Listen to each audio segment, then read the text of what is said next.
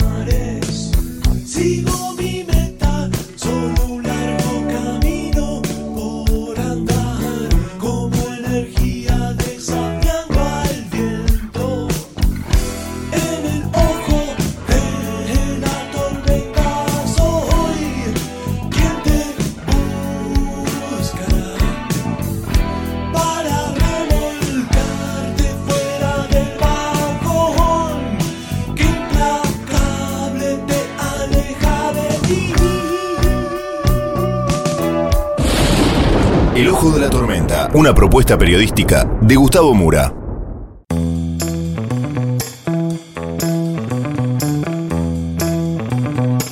Hola, ¿qué tal? Muy buenas tardes. Bienvenidos al Ojo de la Tormenta.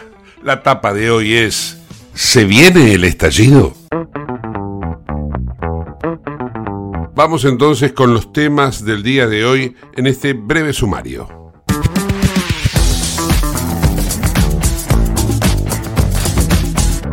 Desde el gobierno, desde distintos sectores, ya se está avanzando en la idea no solamente del fantasma Milley, sino en que va a ser ingobernable el país en caso de que la derecha, como lo llaman, vuelva a ser gobierno. Y esto es de alguna manera lo que se está evidenciando, lo que están advirtiendo distintos analistas y lógicamente también la oposición, que en esta oportunidad ya no es solamente Juntos por el Cambio, algún sector minúsculo de la izquierda, sino que hay que empezar a tomar nota de que ha irrumpido en el escenario el Partido La Libertad Avanza. Estos temas los vamos a analizar hoy con el dirigente radical Juan Pablo Bailac, que nos aportará su visión sobre todo lo que está pasando en la Argentina y además nos va a dar un contexto histórico. Por otra parte, vamos a tener noticias internacionales y como siempre un cierre musical. Todo esto y mucho más en el ojo de la tormenta.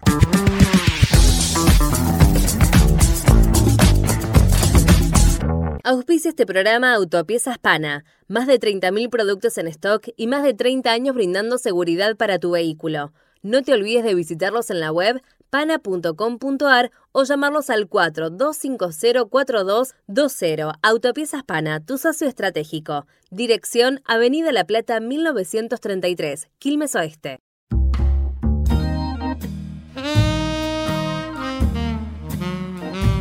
La verdad que la semana sigue transitando y seguimos analizando los efectos de la elección paso del domingo.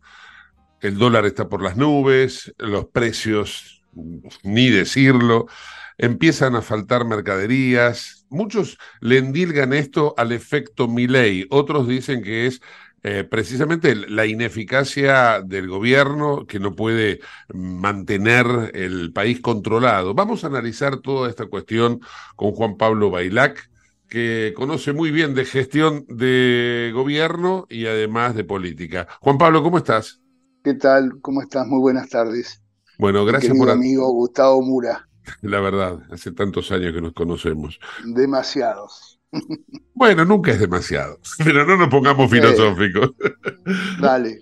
Eh, Juan Pablo, eh, ahí yo deslicé algunas de las causas. ¿Vos a qué, a qué le atribuís este momento que están viviendo los argentinos? Que, bueno, me pasa a mí, voy al supermercado y la góndola está vacía.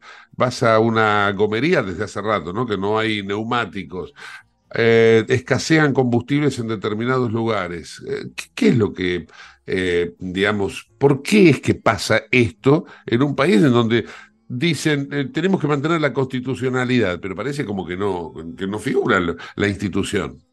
Bueno, en primer lugar, creo que lo que nos pasa es producto del modelo adoptado en Argentina, el modelo populista, que nos ha llevado a estos barros, que renació en el 2003 con Néstor Kirchner y con Eduardo Dualde con su este, vocación por ser presidente y que, y que le pidieron la renuncia a un presidente elegido democráticamente. Al no salir en el 2001 ordenadamente, sino atado todo con alambres, nos trajeron otra vez el viejo proyecto en Argentina que tiene estas consecuencias. Lo vivimos con Alfonsín, lo vivimos en el 75 con, con Isabelita de Perón, lo vivimos este, en general con cada vez que el modelo proteccionista, el modelo industrialista, el modelo estatista, estadocéntrico, gobierna la Argentina. Porque siempre gastamos más de lo que, que producimos y al propio tiempo emitimos más de lo que este, debemos emitir para provocar que nuestro peso cada vez valga menos. Hemos tenido cientos de ceros que han desaparecido de nuestra moneda durante más de 40 años y naturalmente el gobierno busca una excusa, la excusa mi ley. Y la verdad que yo tengo una eh, interpretación de los episodios del domingo que me llevan a que también el gobierno actuó en el fenómeno Milei y ahora lo pone como excusa de su este, falta de capacidad para gobernar, de falta de visión, falta de plan, falta de presidente, falta de ministros con capacitación, este, digamos que son todos chapuceros, y así nos va. En consecuencia, eh, cuando hoy vemos que el dólar vuelve, yo es como que estuviera un déjà vu de aquel final del gobierno de, este, Raúl Alfonsín en el 89, este, veo el mismo déjà vu y veo las mismas excusas de aquel peronismo. Las mismas excusas, este, que no son las que adopto, sino que mi análisis es que el modelo populista, estatista, estadocéntrico, de vivir con lo nuestro, de encerrar a la Argentina, de aislarnos, es el producto en este tiempo de la globalización, en este tiempo de la humanidad, es lamentablemente lo que nos trajo este atraso profundo que tiene Argentina. Hmm. Eh, Vos es que eh, no sé si ahí terminó la interpretación del resultado del domingo, ¿no? No, no, te lo dejé para que vuelvas a preguntarlo y entonces ab abordamos esa idea. Ah, bueno, bueno, entonces abordémosla porque sobre ello tengo también algún par de preguntas que por ahí me las respondés con tu, ya con tu respuesta, a ver. Bueno, la verdad, yo el domingo por un lado tengo sorpresas porque visualizaba que Milei más de 20 puntos no sacaba en la elección. Sacó 30, así que hay un 10% de desplazamiento de voto peronista eh, fuera de juego, game over, de las provincias, de las ciudades, etcétera, que no, que no están de acuerdo con el kirchnerismo inducido incluso por algunos referentes actuales este, de quien es el candidato a presidente Massa, que trabajaron la idea de fortalecer a Milei para derrotar a Juntos por el Cambio. Hace cuatro días atrás, lo que teníamos como plan en la Argentina aparecía, Juntos por el Cambio ganaba casi todas las provincias ganaba en San Luis, ganaba en San Juan, ganaba en Chaco, ganaba, ganaba. Uh -huh. este, y algo tuvieron que hacer para obturar esta posibilidad de que junto por el cambio se llevara la presidencia. Y en consecuencia hay un desplazamiento de 10 puntos en el país, son muchos votos, que eh, digamos, actuaron concurrentemente con, con el kirchnerismo. Esa es mi impresión. Te acabo de mandar una, una nota que salió hoy en el diario La Nación, donde hay un- una persona que la escribe que dice tener pruebas de que en el conurbano bonaerense la mayoría de los candidatos e intendentes de Miley y la mayoría de los primeros concejales de, de Miley en esos pueblos eh, que denuncia este, pertenecen a la fuerza del Frente Renovador de Masa. Eh, es llamativo eh, este, este eh, número que ha sacado Milei. Fíjate vos que en Tierra del Fuego ganó Milei y entre las cosas que ha dicho, que ha dicho muchas, dijo que iba a eliminar el régimen especial de, fiscal que tiene Tierra del Fuego para las armadoras de bienes, sobre todo tecnológicos, este, porque eran un gasto inútil y, muy caro para los argentinos. Y sin embargo, sabiendo esa gente que votó a Milei que puede perder su trabajo, porque hay mucho empleo gracias a ese régimen fiscal, este, sin embargo lo votaron. Mirá lo que es Mendoza. Mendoza acaba de ganar eh, Cornejo la gobernación y el que era del PRO, un diputado nacional que fue vicepresidente de la Cámara, se fue de Juntos por el Cambio y se asoció al Partido Demócrata y a Milei. Mm. Y un militante de ese grupo me decía hace un tiempo en un space de que el peronismo iba a ir por los votos hacia Milei para derrotar a Cornejo en Mendoza. Este, esas circunstancias que se dieron me llaman poderosamente la atención. Yo soy muy respetuoso del voto del ciudadano y si hay una enseñanza que nos ha dejado esta votación es que el voto no lo tienen los dirigentes, sino que lo tiene la sociedad, lo tiene el ciudadano y en consecuencia hace con él lo que mejor le parezca. Este, pero en este caso veo movimientos raros. ¿eh? En, Misiones mi ley fue con boleta corta, no tenía candidato a diputado nacional, ni senadores, ni diputados provinciales, nada de eso. Este, iba con su fórmula presidencial, sacó el 40%. En Misiones, donde en general gana el oficialismo misionero por arriba del 65%.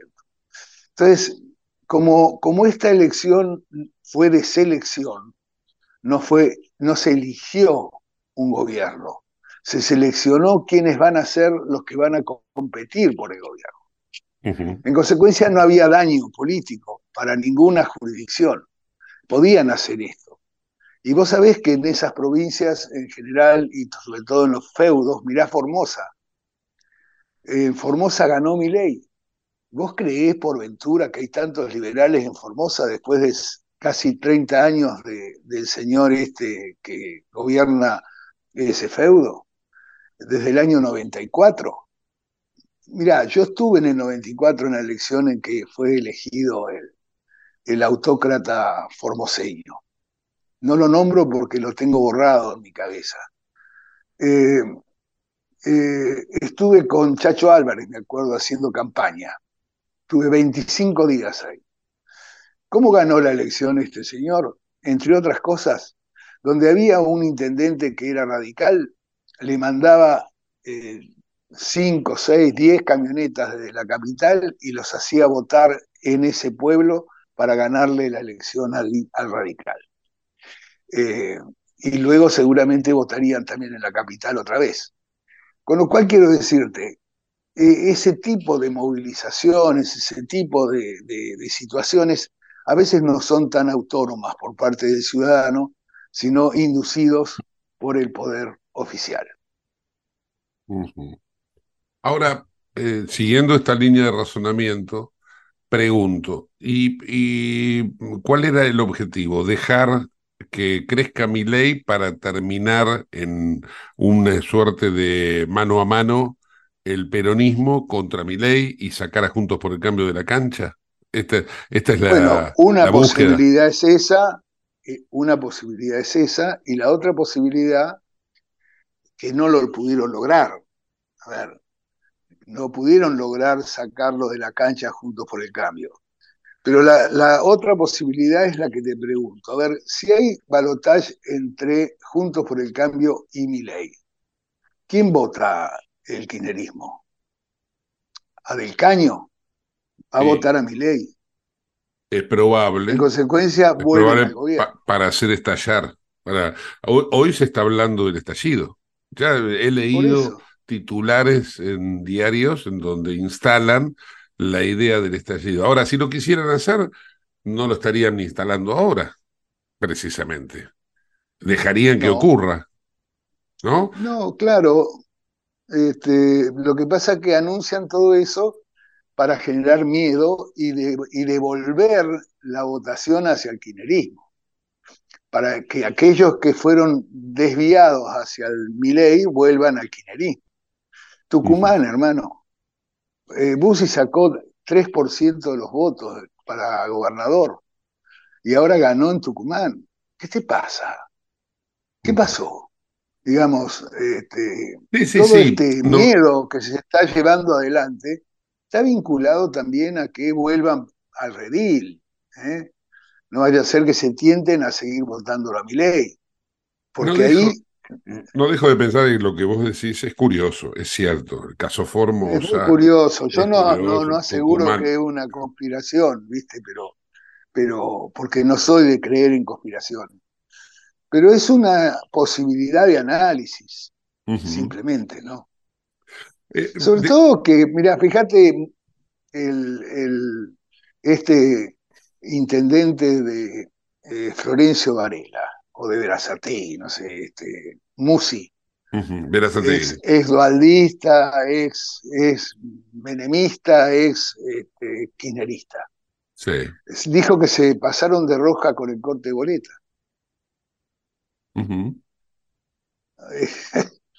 ¿Me comprendés? Eh, digamos, son demasiados tips que está dando la política que me llevan a pensar que 10%, eh, yo no dije que el 30% de los votos de mi ley no son válidos. Ahí están los, de los 7 millones de votos, hay 3 millones y pico de jóvenes de 16 a 35 años, 40 años, seguramente.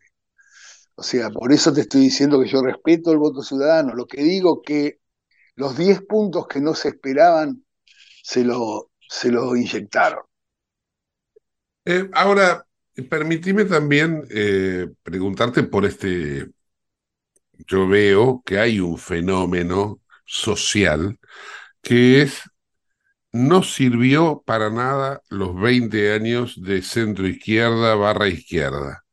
Vayamos de centro para la derecha, porque de hecho, vos fijate, eh, pensemos ahora en la interna de Juntos por el Cambio. Había que elegir entre un centro y un centro derecha. El votante de Juntos por el Cambio eligió el centro derecha, que es Patricia. ¿Y por qué Sí. no pensar que la población, en términos generales ahora, también obró del mismo modo que el votante de Juntos por el Cambio y dijo, la verdad que me cansé de probar la fórmula de la centro izquierda, vamos a la centro derecha, entre las cuales está la derecha, y ahí votaron al liberalismo eh, o al, al libertario que plantea Milei. Bueno, en primer lugar es de conocer la historia en Argentina. El peronismo siempre fue de derecha y el kirchnerismo lo transformó en un partido de centro-izquierda. Sí, Eh, el descontento del peronismo con relación a los K y a la, cámpora, etcétera, etcétera, y que quedaron excluidos, me consta, ¿eh? yo te cuento un caso en Bahía Blanca y, te va a llamar la atención. Acá hay una ciudad, eh, un pueblito cercano a Bahía, a, a 16 kilómetros aproximadamente, que se llama General Daniel Sarri. Ese lugar fue la sede de la CAP, aquella corporación de carne ¿no? de, eh, importante que hubo en, en, el siglo XX. Este, allí era imbatible el peronismo absolutamente. El 2021, con la fórmula Manes-Lorenzo Natali acá en Bahía Blanca, eh, ganamos en Cerri Ujú. por aplastamiento. Este, bueno, lo primero que se me ocurrió a mí preguntar qué había pasado en esta elección 2023. Y ahí hay un, club de fútbol que se llama Sancinena. Si Sancinena vota peronismo, gana el peronismo. Si Sancinena vota Manes, Manes, o sea, Juntos por el Cambio, gana Juntos por el Cambio. Y si Sancinena vota Milei, gana Milei. Esta vez ganó Milei.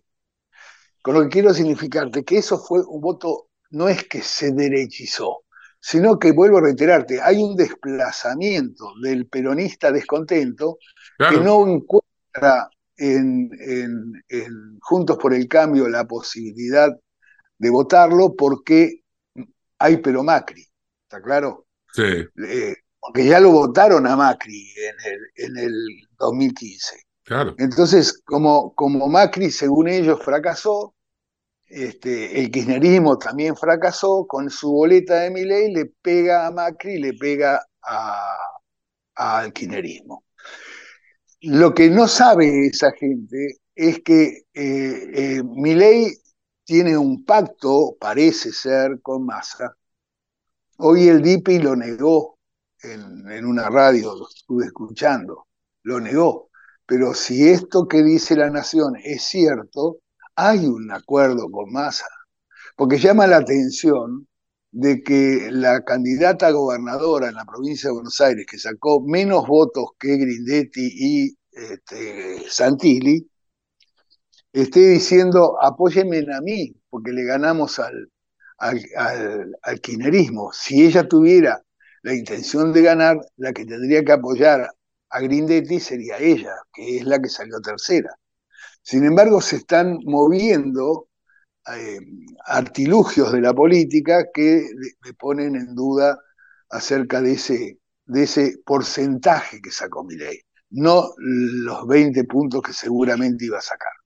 Porque es cierto que, que la sociedad se corrió, pero no por derecha, se corrió para buscar una herramienta que le permita garantizarse su futuro, porque no cree en el estadocentrismo, porque no cree en el, este, industrialismo, es decir, la Argentina corporativa llena de prebendas y privilegios, porque no cree ya en los colectivos como los sindicatos, por los sindicalistas y los trabajadores son pobres, porque no cree en las iglesias.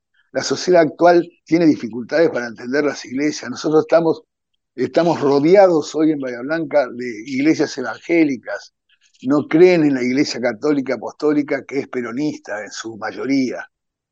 Este, porque nos está promoviendo pobrismo, porque nos está eh, eh, provocando una vuelta a la Edad Media, a la preilustración, porque las discusiones en Argentina no son debates serios para ver cómo desarrollamos este país y nos metemos en el mundo global con una capacidad de productividad y competitividad este, de,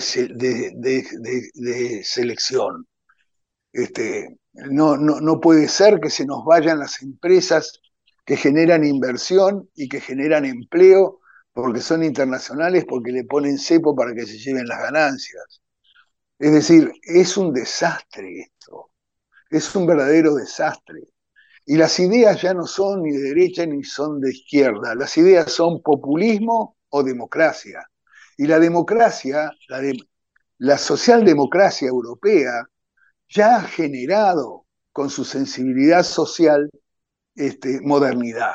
A ver, Felipe González, ¿se negó a tener como agenda Europa? No, y era socialista. ¿Se negó a ingresar a la OTAN? No, y era socialista, y modernizó España, y la llevó a estándares competitivos con otras naciones europeas. Eso pasó con la socialdemocracia en Suecia, pasó con la socialdemocracia en Finlandia, en Noruega, en los países donde estuvo gobernando en los últimos 30 años. Eh, con lo cual no son viejas ideas eh, tener un poco de, de, polvo de derecha y un poco de, de polvo socialdemócrata. No, son buenas ideas. ¿Acaso Lagos y, y Alwin en el, en el 88, cuando, cuando fueron eh, al plebiscito contra, contra Pinochet, no se juntaron y después hicieron la concertación, una coalición de un partido socialista, un partido comunista, un partido radical que es mucho más extremo que el radicalismo argentino, este, y, otras, y otros sismos este, eh, se juntaron con el centro derecha de Alwin y gobernaron Chile 20 años con excelencia. Es decir, por eso no es un problema ideológico esta discusión. ¿Vos sabés que... Eh, pelear al populismo no lo podés pelear por ideología, porque no la tienen. El populismo es un ejercicio de gobernar sin límite. Por eso odian la República, porque la República le pone límites. Eh, yo estoy de acuerdo con esa definición que, que haces de populismo, pero a veces siento como que no aplica, no aplica eh, a lo que por ahí es la interpretación del sentir de la gente. Em, trato de interpretar un poco lo que es la demanda de, la población. fíjate que eh, lo que acabas de mencionar es bien cierto, pero era para una época. Una época en la cual, si se quiere, en un concepto global, ¿no? Porque vos me vas a decir, bueno, en la Argentina hace rato qué pasa, pero en un concepto global, eh, esos gobiernos socialdemócratas, por ponerlo de algún modo, y para darle un concepto otra vez también universal, eh, dieron cierta base de solidaridad que llevó a que muchísima gente se transformara de la necesidad de una solidaridad en vagos mucha gente dejó de trabajar. Esto no pasa en Argentina solamente. Esto pasó en Argentina, Latinoamérica, Europa, Estados Unidos. Estados Unidos con el, tema de la pandemia. Muchísima gente dejó de trabajar y prefería dejar de trabajar. Hubo una corrección en esa eh, tendencia que la tuvo que aplicar y generó impopularidad de Biden porque era, eh, eh, ya era insostenible esta situación. Entonces digo, ¿Por qué no interpretar que la gente se cansó de ser solidaria barra, y perdón por la expresión, barra pelotuda? Porque al final estamos pagando impuestos para que gente no trabaje. Y esto es lo que de alguna manera creo que captó mi ley y que en algún sentido, no tan rotundamente, lo capta Patricia y que por ese motivo eh, es que termina ganándole a, la reta, a la interna. Yo creo que este es el verdadero sentido de la parte económica. Después podemos ir a aspectos de inseguridad, aspectos sociales, afaronismo, garantismo, pero del aspecto económico, creo que es esto, Juan. Coincido con, vos, además yo voté por Patricia, ahí trabajé por Patricia y colaboré con Patricia, o sea, quien te está hablando no está reivindicando este, una manera ideológica, te está reivindicando que para pelear contra los populismos, tanto sea de derecha o sea de izquierda, este, lo ves en Europa, los partidos no están en condiciones de competir con ellos. Claro. Como no lo están en, Turquía, no lo están en, eh, en, Italia mismo, que ahora una pata populista de derecha, de extrema derecha, está gobernando, pasa en España, es decir, yo lo que te estoy tratando de explicar es que esas consecuencias que hoy tiene la sociedad se debe a que eh, la sociedad y la política no han tenido una empatía para poder generar en el alma del argentino el sentido de que ya no existe más la posibilidad de garantizarse bienestar con el Estado solamente. Claro, claro. Ahí que debe incorporar a su mente la inversión y si es extranjera también. El concepto soberanía de los estados hoy ha sido cambiado, porque eso es lo que reivindican los populismos como Putin, como, como Xi Jinping y tantos otros. Con lo que quiero significarte, eh, la idea de derecha, en Argentina, la, de, la idea de la derecha, de que nos quita soberanía, se entrega al fondo, este, se entrega la deuda externa, etcétera, etcétera, es muy propia de los populismos de izquierda de América Latina. Por eso está como está América Latina. ¿Qué ocurrió?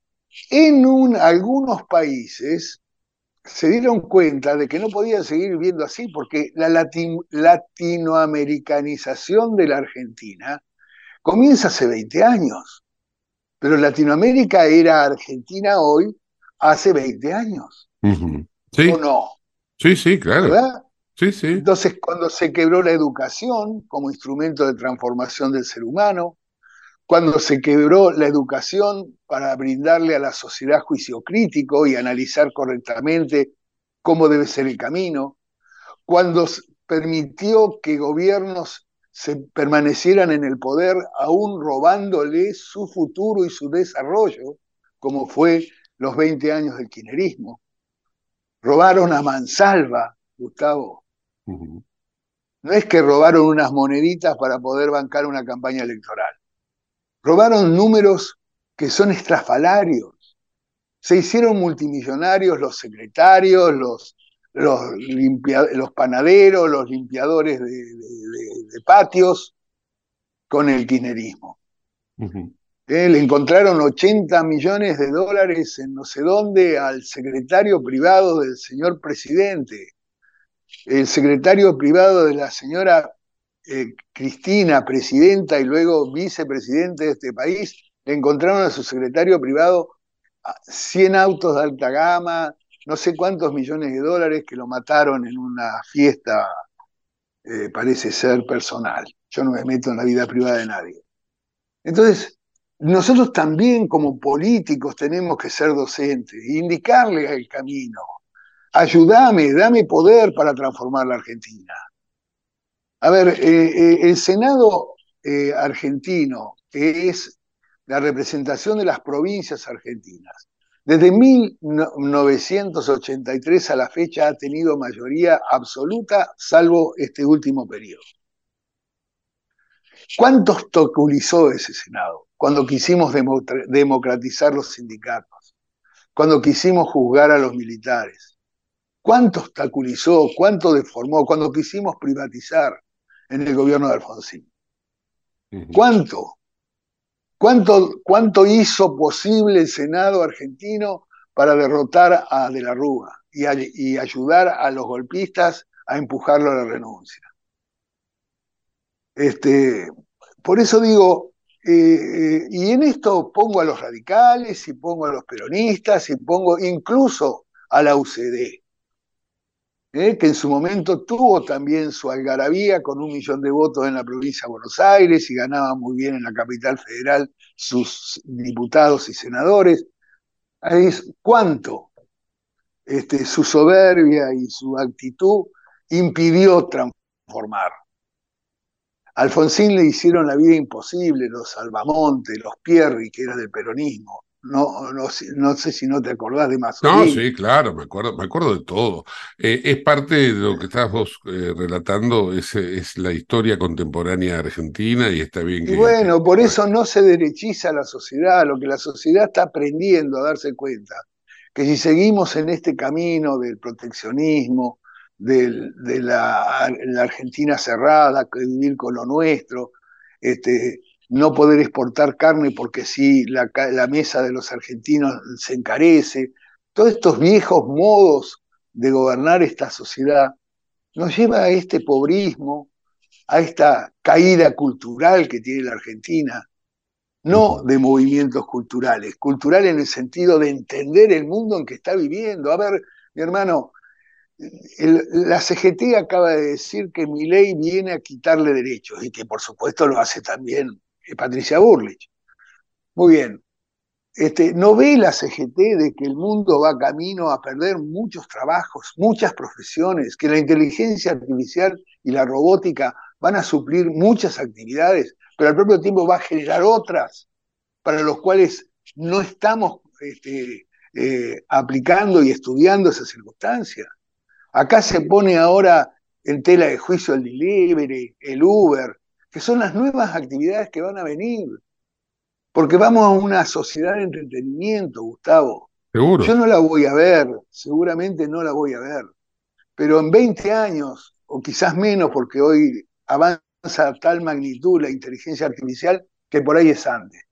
¿Por qué no mira la sociedad argentina? ¿Por qué China empezó a comprar jugadores estrellas de fútbol para generar un deporte que tenga popularidad y junte cientos de chinos en los estadios de todas las poblaciones chinas. Y Arabia. Porque vamos al camino, Arabia, porque vamos camino a la sociedad del entretenimiento. Porque hoy el, el, el- el, este, digamos, el robot no tiene menstruación, no le duele la cabeza, no se enferma. El robot hoy suple al ser humano y lo pone en otro lugar dentro de la fábrica. Hay, el otro día el, este, Durán Barba dijo, hay una, una red de, de trenes, no sé en dónde, creo que en Italia, que está manejada por siete personas. Siete personas. ¿Cuántos ferroviarios tenemos en la Argentina para los trenes de caca que tenemos? No, no, no, es, es que ese es el problema argentino. Juan, Van a no- desaparecer los bancos no porque los haga desaparecer el señor eh, Milei. Van a desaparecer porque viene la moneda online, y sí, mercado sí. de pago, DNI. Eh, ayer, hasta Rusia ayer entró en la cripto, el cripto rubro. Así que Vos, vos tener- sabés, vos sabés, vos sabés la crisis que debe tener, que yo conocí, el dueño de la compañía que hace, que compra la tinta para los dólares en Suiza. La crisis que debe tener, porque imagínate el negocio que tiene. Le vende a los Estados Unidos, al Tesoro de los Estados Unidos, la tinta para los dólares. Multimillonario el hombre. Claro, pero se le viene problema ahora. Juan, eh, claro. para cerrar, para cerrar, em, esta Argentina que se va a definir el 22 de octubre eh, y que probablemente, si repite el esquema, termine así como decíamos, ¿no? Eh, Patricia arriba, Milei abajo, Bullrich abajo, Javier arriba, pero votando en ese espectro. ¿Vos crees que esa Argentina va al estallido como hoy están planteando algunos sectores de la vida argentina social y política? Mira, yo creo, en verdad, tengo esperanza, mucha esperanza, de que en estos días de campaña y cuando ya la sociedad visualiza la foto de que está la candidata, en el caso de Juntos por el Cambio, el candidato Milei y el candidato Massa, el análisis va a ser otro. Mi impresión. Yo creo que se viene el tiempo de la responsabilidad. En este caso hubo como un aflojamiento. Yo a, a ver, ninguno de estos políticos me, me representa, entonces no voy a votar. Y ninguno de estos políticos realmente me satisface y entonces le voy a dar una señal. A ver, si no cambian, voto mi ley. ¿Qué sé yo? Viste, son, son pálpitos, ¿no? Pero yo creo que Patricia, si, si eh, refacciona algunos aspectos que están vinculados a su, a su estrategia, eh, tengo la sensación que Patricia va a ser la próxima presidenta de la Nación. Bien. Gracias por este diálogo. Gracias, Gustavo. Un abrazo enorme. Te mando un fuerte abrazo. Juan Pablo Bailac, en el ojo de la tormenta.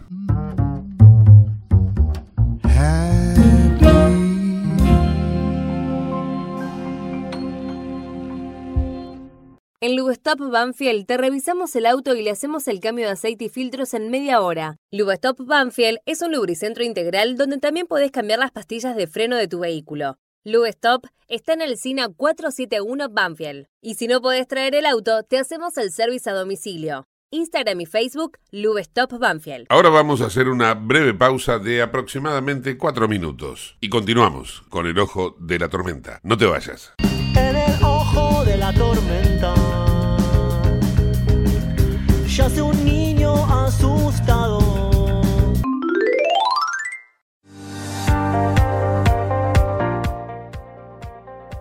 Urgente. La Subsecretaría de Atención Primaria y Salud de Merlo informa, todo paciente adulto con síntomas o sospecha de dengue debe concurrir a la guardia del Hospital Eva Perón, ingresar por la calle Pasteur, acercarse al mostrador, anunciarse y de ahí se lo derivará al consultorio correspondiente. Los síntomas del dengue son fiebre acompañada de dolor detrás de los ojos, de cabeza, muscular y de articulaciones náuseas y vómitos, malestar intenso general, aparición de manchas en la piel, picazón y o sangrado de nariz y encías.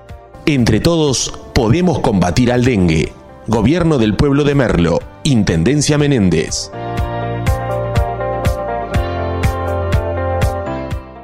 Autopiezas Pana, distribuidor nacional de autopartes, líder en el rubro suspensión, dirección y frenos para vehículos. Para más información sobre las marcas que trabajamos, visítanos en nuestra web pana.com.ar o escribinos a nuestro email pana.pana.com.ar. Autopiezas Pana, tu socio estratégico. En Lanús, nuestros vecinos cuentan con el nuevo programa de telemedicina pediátrica para chicos de hasta 16 años. Si sos vecino de Lanús, solo tenés que empadronarte, registrate en la app y acceder a tu consulta médica. Así de fácil. Informate en lanús.gov.ar barra telemedicina. Lanús nos une.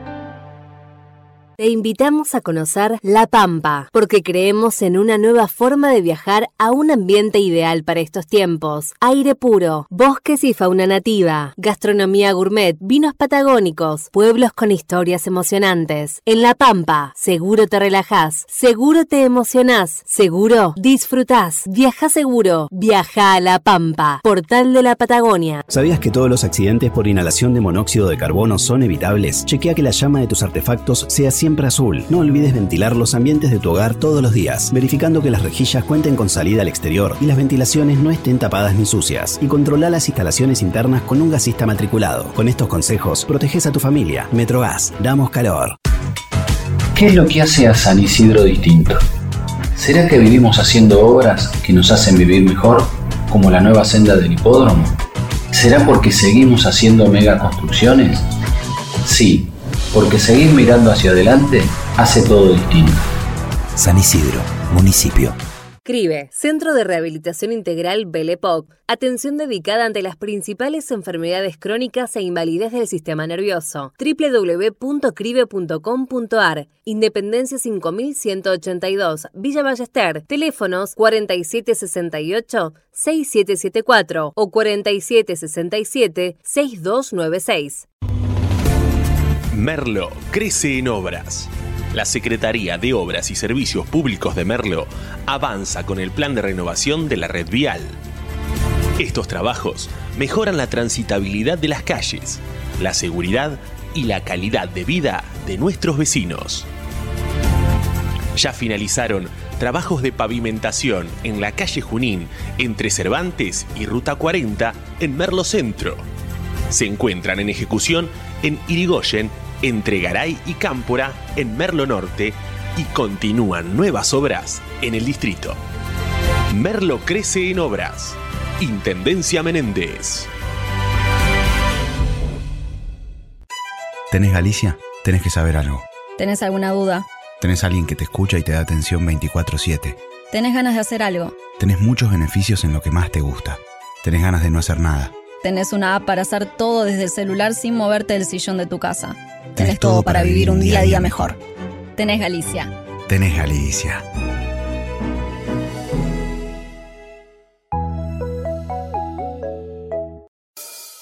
En el ojo de la tormenta se suspira la verdad. En el ojo la tormenta es momento de bailar. Ya tu alma vuela libre, esperando el huracán. Dime algo que me rompa,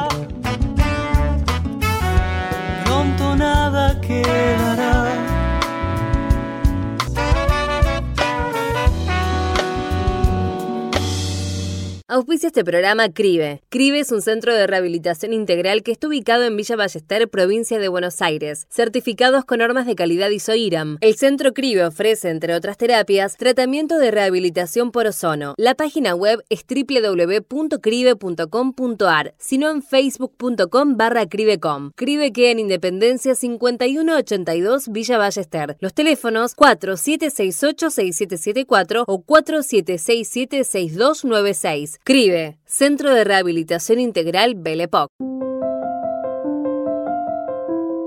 A continuación, un breve panorama de noticias internacionales elaborado por la cadena Euronews. Algunas veces se pierde y otras se gana. Esa es la situación sobre el terreno de la contraofensiva ucraniana que no logra contener el avance de las fuerzas rusas en ciertos frentes, pero en otros logra liberar territorios ocupados. En estos momentos la batalla se concentra en el noreste y este del país, en Kupiansk, Liman y Bakhmut. Sin embargo, Ucrania afirma haber liberado el pueblo de Uroyaine, al sureste de la región de Donetsk. Con este logro se abre camino hacia Verdiansk y Mariupol, ciudades ubicadas frente al mar de Azov, una zona estratégica para el ejército ruso. El Ministerio de Defensa ucraniano admite que la contraofensiva avanza más despacio de lo deseado y que esto se debe a los vastos campos de minas y a las líneas defensivas de Rusia. Asimismo, Kiev informó que durante un ataque nocturno, drones rusos alcanzaron almacenes de grano en el puerto de Reni, en la provincia de Odessa.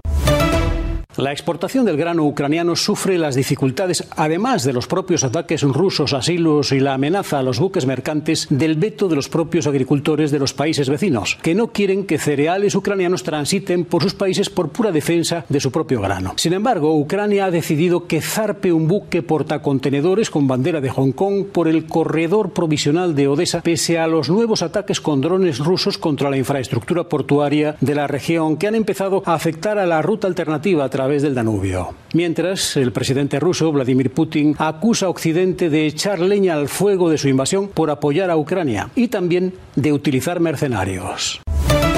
La presencia de militares en el espacio público ha aumentado recientemente en Polonia y también el debate sobre su protagonismo a medida que cada vez más políticos se ponen camisas verdes y visitan controles fronterizos y bases militares. Este año las celebraciones del Día de las Fuerzas Armadas terminaron con un gran desfile militar en Varsovia. Fue el mayor en décadas. Algunos dicen que la presencia del ejército en la vida pública está justificada y que las reacciones de las autoridades son adecuadas. Otros señalan que el ejército y las tensiones en la región se utilizan con fines de política interna. La cuestión militar se ha convertido en un tema fundamental en el país. Quienes no fueron al desfile militar destacan su carácter político.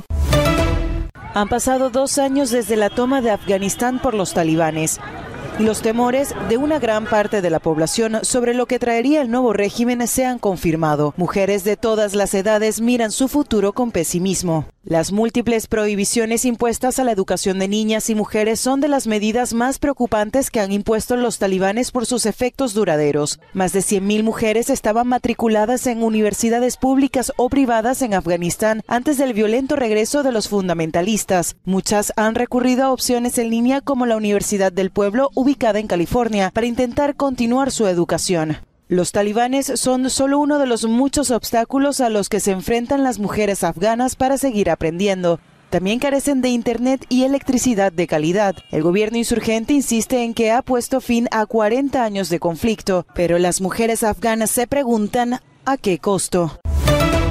La cifra de víctimas mortales en los incendios forestales en Hawái ya supera la centena. El recuento suma al menos 106 muertos y las autoridades han dicho que esperan que el número aumente en los próximos días a medida que se recuperan más cuerpos de las partes más afectadas de la isla de Maui. Se cree que al menos 1.300 personas están desaparecidas. Las unidades de emergencia revisan las ruinas en busca de víctimas, mientras otras trabajan para restaurar los tendidos eléctricos. El proveedor de electricidad Hawaiian Electric enfrenta críticas por no cortar la energía en medio de advertencias de fuertes vientos y mantenerla encendida incluso cuando docenas de postes comenzaron a derrumbarse. Te invitamos a conocer La Pampa, porque creemos en una nueva forma de viajar a un ambiente ideal para estos tiempos. Aire puro, bosques y fauna nativa, gastronomía gourmet, vinos patagónicos, pueblos con historias emocionantes. En La Pampa, seguro te relajás, seguro te emocionás, seguro disfrutás. Viaja seguro, viaja a La Pampa, portal de la Patagonia.